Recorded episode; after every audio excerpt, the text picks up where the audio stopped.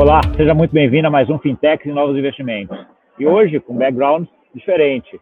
Lembra da bicicleta? Ela não está aqui. Eu estou aqui falando diretamente do Web Summit, coisas que a tecnologia ajuda a gente. Estamos gravando aqui no Web Summit, conexão ótima. Vocês vão ver que a parte de som, etc., fica muito boa, a imagem está tudo ah, perfeito. Né? Para quem vai ouvir o podcast, dá uma olhada lá depois no YouTube que tem a imagem aqui do que a gente está gravando hoje também. E hoje vamos falar com uma fintech, na verdade, que é uma fintech que começou lá quando esse termo nem existia ainda. Né? Então, assim, ela vem passando por várias mudanças aí. Né? Eu conheci até o trabalho deles quando era gestor de fundos. Já tem algum, não tinha nem cabelo branco, já tem algum, algum tempo aqui. Né? Tenho acompanhado, eles estão se modernizando entrando nesse mundo fintech, fazendo uh, o que a gente chama de SaaS aí, né?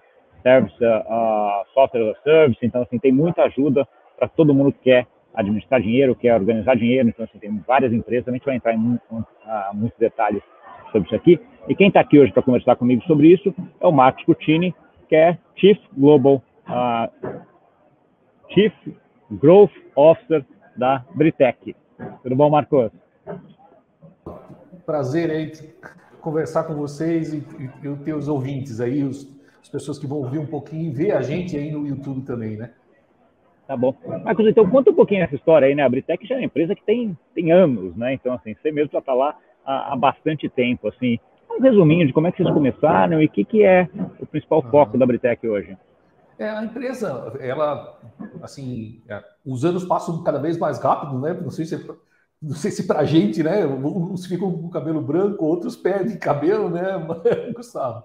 Mas a, a Britec foi fundada em 2012, né? Ela, ela, ela nasceu é, ainda com foco inicial em serviços ligados à, à, à gestão de investimentos no mercado brasileiro, é, um, trabalho de consultoria, de implantação de soluções globais, principalmente foco em tesouraria de instituições financeiras, mas nós nascemos sempre com uma visão de, de não sermos uma empresa de serviços, sermos uma empresa de soluções, uma empresa de produtos, uma empresa de tecnologia, né?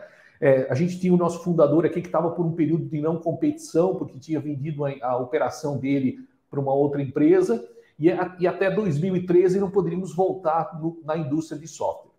Em 2014, a gente voltou efetivamente, a gente, a gente montou uma operação é, na Inglaterra que começou a desenvolver a fundação de tecnologia das nossas soluções. Em 2014, nós inauguramos a, a, a nossa primeira oferta de software no Brasil é, voltada à gestão de investimentos com foco em assets. Né? É um movimento interessante que a gente fez, começou por esse mercado.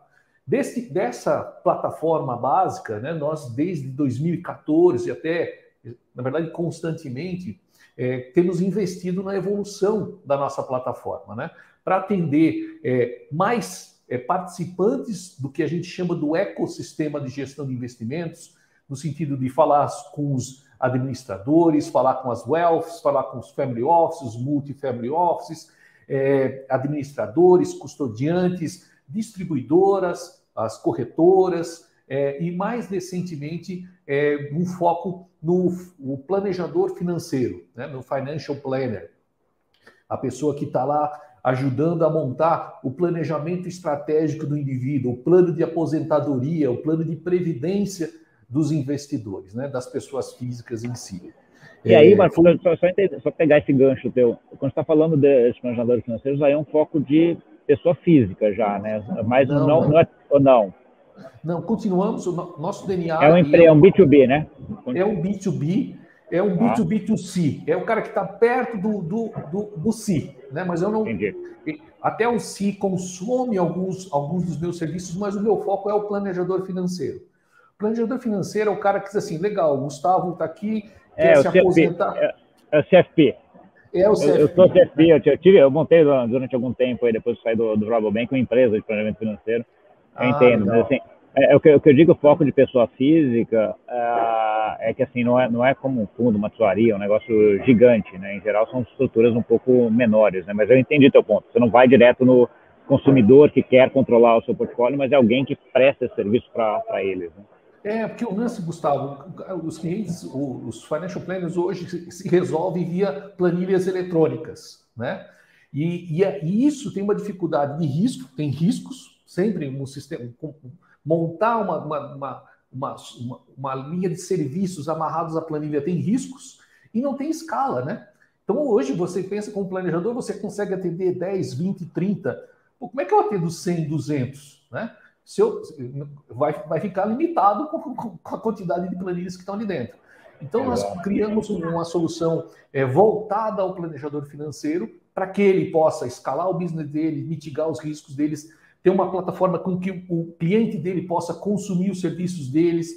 Então, é, é, um, é, um, é um nicho um pouco diferente. Foi, foi um processo de evolução, né? Começamos com corretoras, administradores, é, gestores, é, administradores, custodiantes, wealth, ou seja, fomos evoluindo o nosso portfólio de, de produtos para atender esses diversos segmentos. É, tá uma empresa de tecnologia, é, investir em produto é combustível para um foguete, né? Se você quer crescer, você tem que investir em botar combustível. É o que a gente investe fortemente em pesquisa e desenvolvimento. Tá bom. Tá bom. E aí, como é, como é que você avalia o sucesso de toda essa trajetória, Marcos? Você dá um, alguns exemplos, algumas métricas que vocês acompanham para falar, caramba, conseguimos isso, isso aqui era um objetivo nosso? Cara, a gente, eu acho bem legal a sua pergunta, assim. É, a, gente, a gente sempre, sempre nasceu pensando SaaS, né? A gente viu que é o caminho, software as a service é o caminho, aquele negócio de você fazer é, software as a service é um modelo de negócio. E a gente, atrelado a esse modelo de negócio, a gente ofereceu, oferece as nossas soluções em cloud. Porque a gente entende que isso é um, é um caminho sem volta. Aqueles investimentos gigantescos em infraestrutura, em servidores, é, que você daqui a pouco quer escalar teu business, você vai lá ter que investir de novo para comprar mais equipamentos, coisa que não é o core da instituição, né? O core dela é fazer dinheiro, né? Fazer, fazer, atender bem os clientes dela. Nós vimos que esse era um modelo em um caminho sem volta. Então nós nascemos SaaS, é, nós 90 e poucos por cento aí, 95, 96% dos nossos clientes rodam numa cloud. Hoje a nossa cloud é da Oracle. É, que, no, que nos suporta, né? nós não temos a cloud própria, não temos data center nosso, é, a, a Oracle é a nossa parceira de cloud, é, e, e, isso faz com que a gente conseguisse criar vários elementos, e o muito legal do modelo SaaS, né? É, existem muitas métricas globais, né? Então a gente esteve no Web Summit conhecendo um pouco das, do, do, que se fala de SaaS aí. Nós tivemos um evento que aconteceu, que acontece geralmente na, na, no Vale do Silício, região lá de São Francisco, chamado SASTER. É um evento voltado para a indústria de software. E aí a gente entendeu claramente quais são as métricas que você deve acompanhar para medir uma operação de software, de, de, do software as a service. A gente precisa medir o que se chama de net retention rate. Como é que a gente mede a retenção do nosso cliente? Então a gente sempre avalia se esse cliente está crescendo, se o business dele está crescendo, a gente cresce junto. Né? O, o software as a service é um modelo de licenciar. Então, como é que a gente pensou? Eu não posso ser um, um, uma barreira para o meu cliente para ele crescer. Então, eu preciso criar um modelo de precificação atrelado ao crescimento dele, que não prejudique. Se ela é pequena, poxa, eu não, eu não posso ser um peso, né? Eu, eu tenho que ser um cara que ajude ele a escalar. Então, nós construímos um modelo de precificação atrelado à, à, à, forma como essas operações funcionam. A gente trabalha com número de carteiras ou portfólios, a gente trabalha com número de fundos, a gente tem modelos que a gente trabalha com um percentual do AUM, do Asset Under Management do cliente. Por quê? Porque eu, se a operação... Eu entendo, eu entendo aí, mas um pedaço é como é que você vai ver em relação ao quanto o cliente pode pagar, o tamanho dele, etc. Né? Mas um outro ponto também, que acho que é, talvez seja importante, acho que eu imagino que vocês tenham também, que é, é um sistemas mais modulares, né? Então, assim, se o cliente quiser só um, módulo X, aí você faz um negócio menorzinho, porque ele é, ele é menor, ele não precisa daqueles 10, 20 módulos, né? Mas você consegue fazer esse quase Lego, né? E, ah, esse, é, putz, Gustavo, acho que estou estudando um pouco da gente. A gente fala muito da expressão do Lego mesmo, né? É uma visão, o que, que a gente molda, né? A gente molda uma visão, o cliente a gente não tenta empurrar o que o cliente não precisa. É a principal dor dele, vamos começar por ali. Hoje a plataforma ela tem um conjunto de módulos, o que a gente transforma isso no que a gente chama de casos de uso. Casos de uso são necessidades principais. Ah, o cliente quer fazer distribuição por, de fundos por conta e ordem? É um caso de uso. O cliente quer fazer carteirização? É um outro caso de uso. Ah, ele precisa entender os informes regulatórios? É um outro caso de uso. Então, ele adquire a solução né, e ele começa a, a ligar as funcionalidades à medida que ele precise. A, a, aplicação é uma só, mas ele, ele vai ligando à medida que a necessidade vai surgindo. A gente tem vários casos de clientes que começaram a gente aqui com a gente.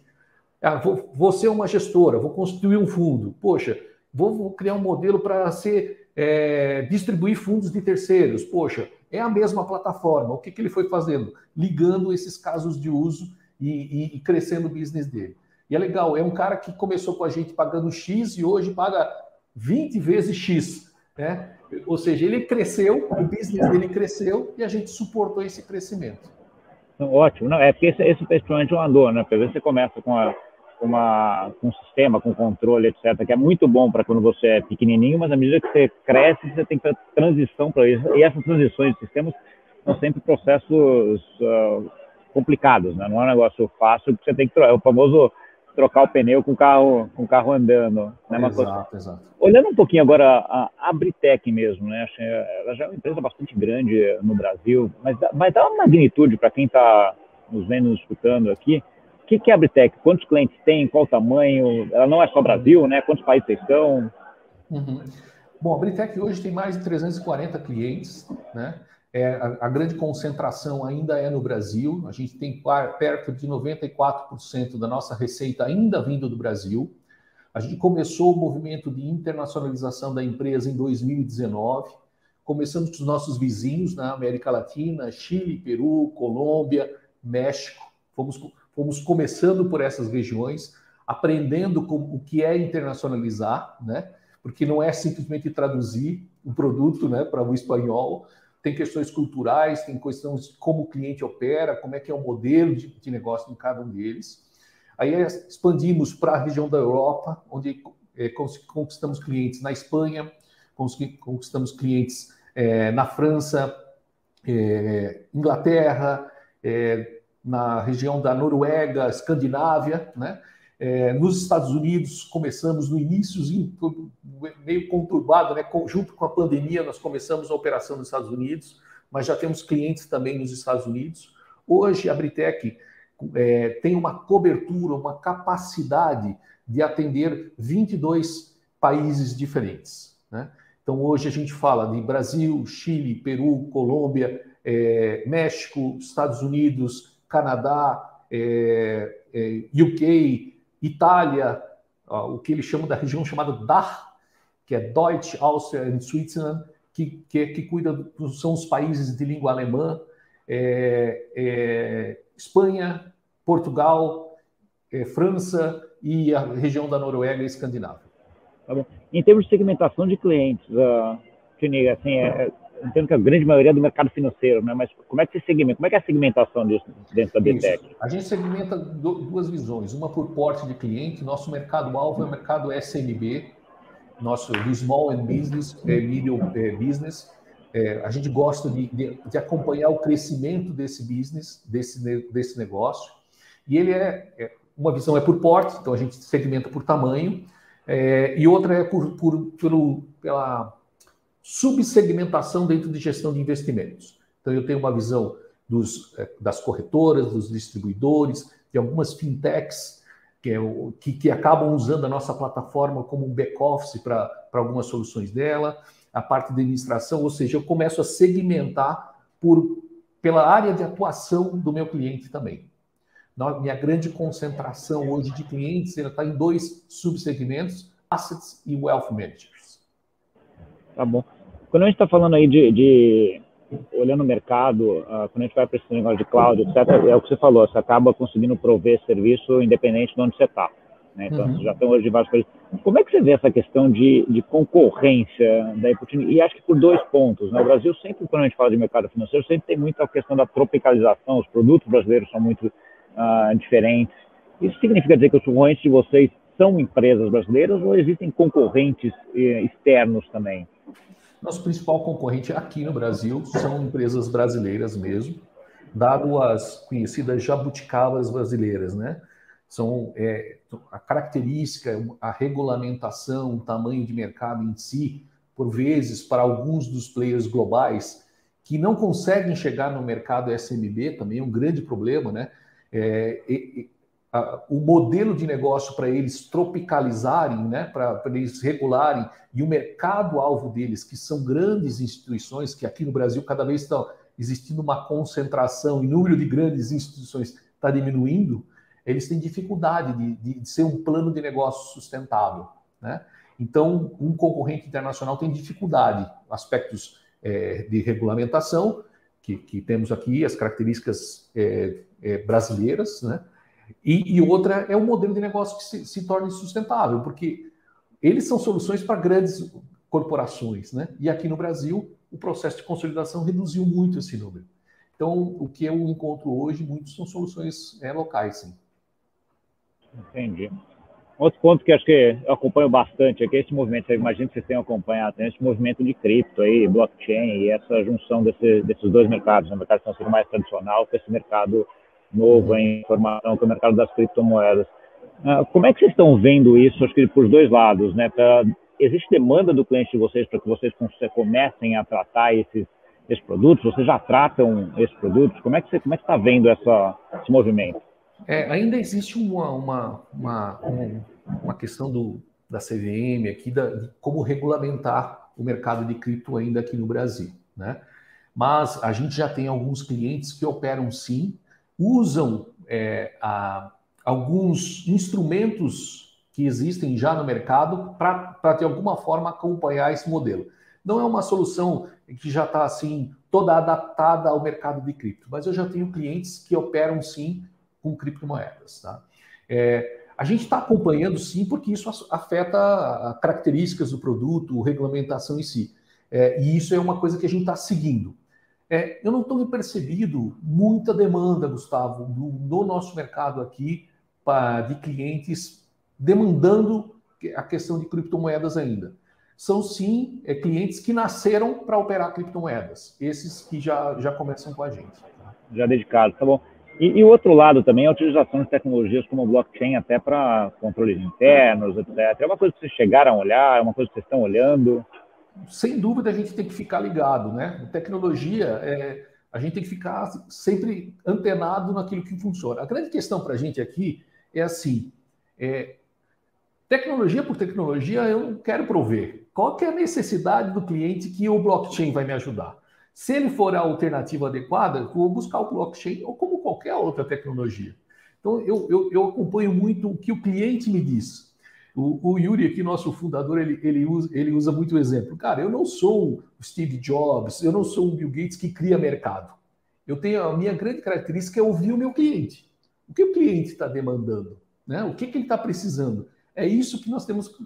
Se dentro da necessidade dele, a tendência do mercado, o blockchain é uma, uma, uma característica interessante, nós vamos, vamos, vamos implementar dentro das nossas soluções. A gente está acompanhando agora, sabe? Assim, ação, projeto, a gente já estudou, a gente já fez alguns testes aqui dentro, mais na, na vamos dizer assim, num, num piloto, numa, numa área aqui de, de, de incubar para entender esse modelo, para saber como operar. Né? E vamos um sentindo quanto que o mercado começa a demandar para que a gente comece a lançar. Entendi. Na parte de cripto, especificamente, que é uma coisa que até tem, tem, tem interesse, depois a gente vai até conversar sobre isso, mas na parte de gestão de fundos cripto, você já tem fundos cripto que utilizam o sistema de vocês, que acompanhem, o sistema de vocês já trata, por exemplo, tanto ativos quanto derivativos cripto, como, como, é, como é que você, como é que está? Sim, é, hoje, como não existe uma regulamentação, a, a, os clientes operam sim, utilizando é, um, um, instrumento semelhante, que não é cripto, mas eles acabam operando usando um, um, um instrumento semelhante. Tá? Eu não tenho assim, a, é assim, o produto atende, atende, mas eu, eu tenho que fazer tipo uma alternativa, né? Eu estou usando esse instrumento para tratar cripto. Não é uma coisa que eu já montei pensando em cripto. Então é, é, é a forma com que os clientes hoje conseguem operar. Entendi. Uma outra pergunta, você, você, imagino que vocês tenham no dentro do portfólio também fundo offshore, né?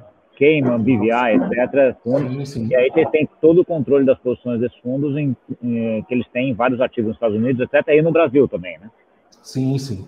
Esse processo é muito interessante porque muitos clientes nos procuram É porque eles precisam oferecer para o cliente dele a posição consolidada, né? seja aquilo que está on e o que está off. Então, é, é, isso sem dúvida nos fez acompanhar de perto o mercado off, o que facilita muito por essa visão global que nós estamos colocando aqui dentro. Né? Quando a gente começa a olhar lá para fora, a gente é obrigado a acompanhar, porque esse ativo é operado lá fora. Né? Então, lá não é, não é nem off, lá é, é, o ativo deles. Né? Então, isso a gente acaba aprendendo muito. Né? É, eu, eu, acho que é muito legal que o que a gente percebeu também, Gustavo, que existe uma certa padronização nesse mercado lá fora. Né? Determinadas características é, que existem lá na, na Espanha, eu vejo que tem certa similaridade com o que acontece no, em UK, porque os ativos são iguais. Né? E eu ganho muito nesse efeito de tropicalização que eu não acabo não tendo, né? ou essa localização que ela é menor. Porque um ativo que é uma implementação que eu faço aqui, principalmente na Europa, ela é bastante, ela é bastante regional. Eu consigo, eu consigo fazer num lugar e atender várias outras regiões. É, não, e aí, e aí você volta até um pouco daquela pergunta da concorrência, né? Quando você fala assim, ah, vou desenvolver um produto para a Espanha, para a Alemanha, etc. Desenvolver aquele produto, a forma como ele funciona, ele funciona para a Espanha, para a Alemanha, para os Estados Unidos, para a Inglaterra, né? engloba praticamente todo mundo. Quando você vai Exato. desenvolver o produto para o Brasil, é para o Brasil, né? Porque essa, é. essa parte é muito mais é a jabuticaba, que nem você você comentou, uhum. né? Então, assim, acaba, acaba em termos de escala, para quem são esses players globais, né? É muito melhor ele tem que começar pela Espanha, pela Inglaterra. Pela, ele sabe que ele começou aquilo lá e expande para ele. Se ele for para o Brasil, ele fica. E vocês, como já têm o Brasil, mais fácil, você precisa desenvolver para um cara só, né? É, existem alguns. É, o, o, grande desafio foi pra, da gente foi tirar as jabuticabas, né? Deixar o produto mais leve, né? Mais, e, e aí a gente começou. Eu não fui para o mercado internacional num, num, segmento que eu sei que ele é muito regulamentado, né?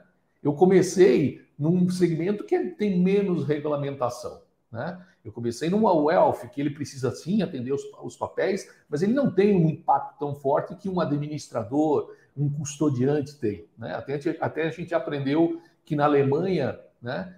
A palavra de custodiantes não é, não é nem conhecida, eles, não, eles nem sabem direito o que, que é custodiante, porque é o banco, né? Então, a gente fala, ah, o custodian, custodian, e o cara assim, o que, que é isso, meu? o que, que é isso? Então, é, um, é uma dinâmica aí que a gente acabou aprendendo também. Tá bom. Tá bom. Olhando agora uh, ah, para frente, Marcos, qual é o plano de vocês aí para os próximos, sei lá, 5, 10 anos? O que, que você poderia, sei lá, se a gente voltasse aqui daqui 10 anos e falasse assim, Gustavo tiver um mega sucesso? Onde vocês vão estar lá? É. Nós, somos, nós sendo, sempre fomos muito ambiciosos e assim com uma visão muito positiva do mercado financeiro e daquilo que, do valor que nós podemos agregar aos nossos clientes e ao mercado. Né? A empresa tem experimentado uma, uma, uma histórico de crescimento de cerca de 70% ano a ano desde a sua fundação, né? É algo que a gente quer manter, né? O objetivo é a manutenção disso, por isso até da ampliação em outras regiões para não ficar é, limitado, né? Às vezes tem momentos é, crises de governo, eleições e eu começo a limitar aqui dentro. Quando eu penso que eu atendo 22 países diferentes, eu começo a, a, a mitigar um pouco esse risco que a gente tem. Então, o crescimento é forte aqui, manter esse 70%. Tem um desafio do crescimento internacional, a gente acelerar, a curva de crescimento para lá tem que ser maior, lógico, a gente sai de um baseline diferente, né? A gente tem que crescer maior.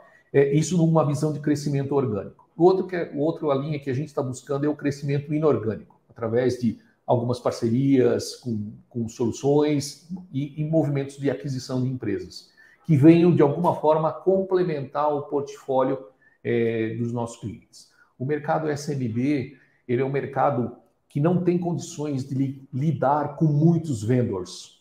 Ele, ele prefere um vendor que ele atenda a maioria das atividades dele. Diferente de grandes instituições que existe uma área de TI, uma área que consegue gerir fornecedores, o SMB não tem isso.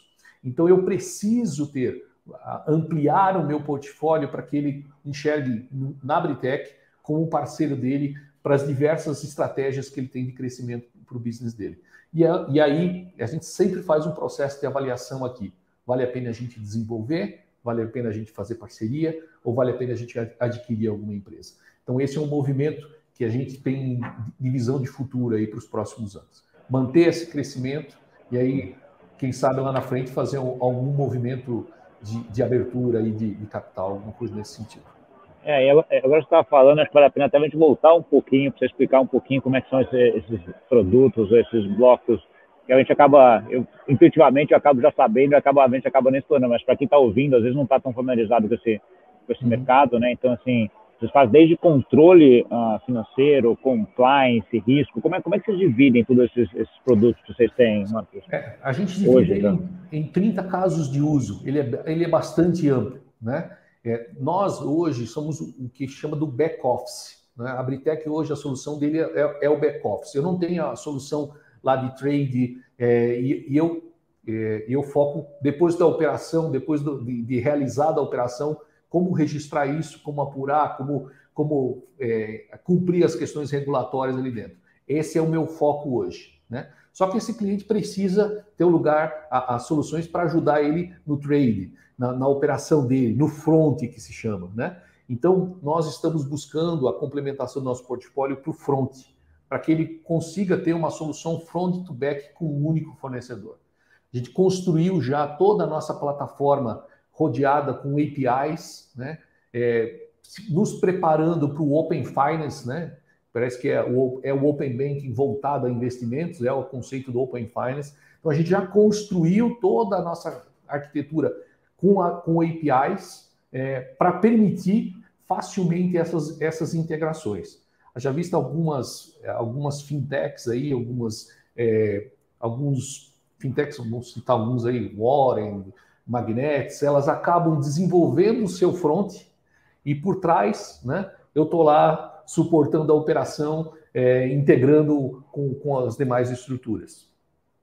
Entendi. Então, é, a, ideia no final é que você consiga fazer todo esse fluxo do cliente, não só depois que ele já fez a, operação, né? Isso aí é, é ideal, porque é o que você falou, para o cliente a melhor coisa do mundo é ele ter um provedor de serviço bom do que ele ficar lá com dois, três, quatro, cinco, ele tem que ficar gerindo todas as, essas ah, soluções.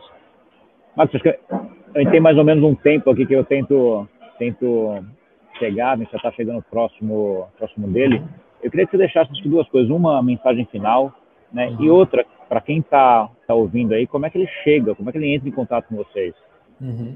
Ah, legal. Obrigado aí pela oportunidade de comentar um pouquinho. Bom, mensagem final, assim, a, a, a Britec ela é uma é uma empresa construída em cima de valores, né? E um dos principais valores que a Britec tem é, é a mentalidade, a pensar no cliente, né? O cliente está no centro, né? O que, que ele precisa, o que ele está buscando. É, a gente busca relações de longo prazo. A gente não quer construir um modelo para ganhar dinheiro no, no, no, momento zero. A gente quer, quer ser, sim, o, a, o alicerce de tecnologia que suporte o business do nosso cliente é, com essa visão, né, e entender um pouquinho mais do que a gente faz, a forma de contato principal aqui, a gente está presente na, na, na, no, na, própria internet, no website nosso, que é www.britec.global, né, já, já com uma visão regional, que a gente consegue ter a visão em, em, nos diversos idiomas. Estamos presentes também nas, nas mídias sociais, no, no, no, LinkedIn, Facebook, Instagram, é, em todos esses ambientes. Procurou Britec, vai encontrar a Britec lá nesses ambientes. Tá bom, depois eu vou pegar todos esses links também, colocar aqui na descrição. Quem quiser entrar direto lá, já clica na, na descrição aqui e vai, e vai é, lá. Pedir um contato aqui, porque o que mais que a gente gosta é, é receber o lead, conversar com ele, entender as necessidades deles e entender como a Britec pode oferecer valor efetivamente para o negócio do nosso cliente. Tá ótimo. Obrigado, Marcos. Ah, eu vou entrar em contato com você depois, porque eu já tenho aqui uma coisa que a gente vai conversar que acho que eles podem ajudar aqui no projeto que eu tenho também. Né? Mas, ah, de qualquer forma, obrigado por trazer todo esse seu conhecimento. Parabéns pela essa história que vocês têm aí, que é uma história de bastante sucesso aí. Ah, é uma fintech que, como eu falei, né, ela foi criada antes do termo ser fintech existir, né? E está aí, está surgindo, mudou, cloud, está com uma visão bem aí ah, inovadora e com sucesso grande né, no Brasil e está começando, né? Acho que ainda tem uma trajetória explosiva para frente, né? Ah, tem muita coisa ainda pela frente. Agradeço também aí o tempo e, e poder bater um papo com você aí, Gustavo. Tá bom. Obrigadão, Marcos. E para você que nos viu aí, obrigado pela audiência, muita informação. A Fintech aí que tem uma, uma trajetória muito interessante aí, que ela ajuda muito as fintechs que a gente vê mesmo, que a gente sabe o nome, uh, estarem lá, mas ela está lá no back-office, como falou uh, o Marcos, ajudando todo mundo a poder crescer, escalar, etc., com a visão de vamos fazer junto, vamos crescer junto. Tá bom? Obrigadão aí pela audiência e até semana que vem. Tchau, tchau.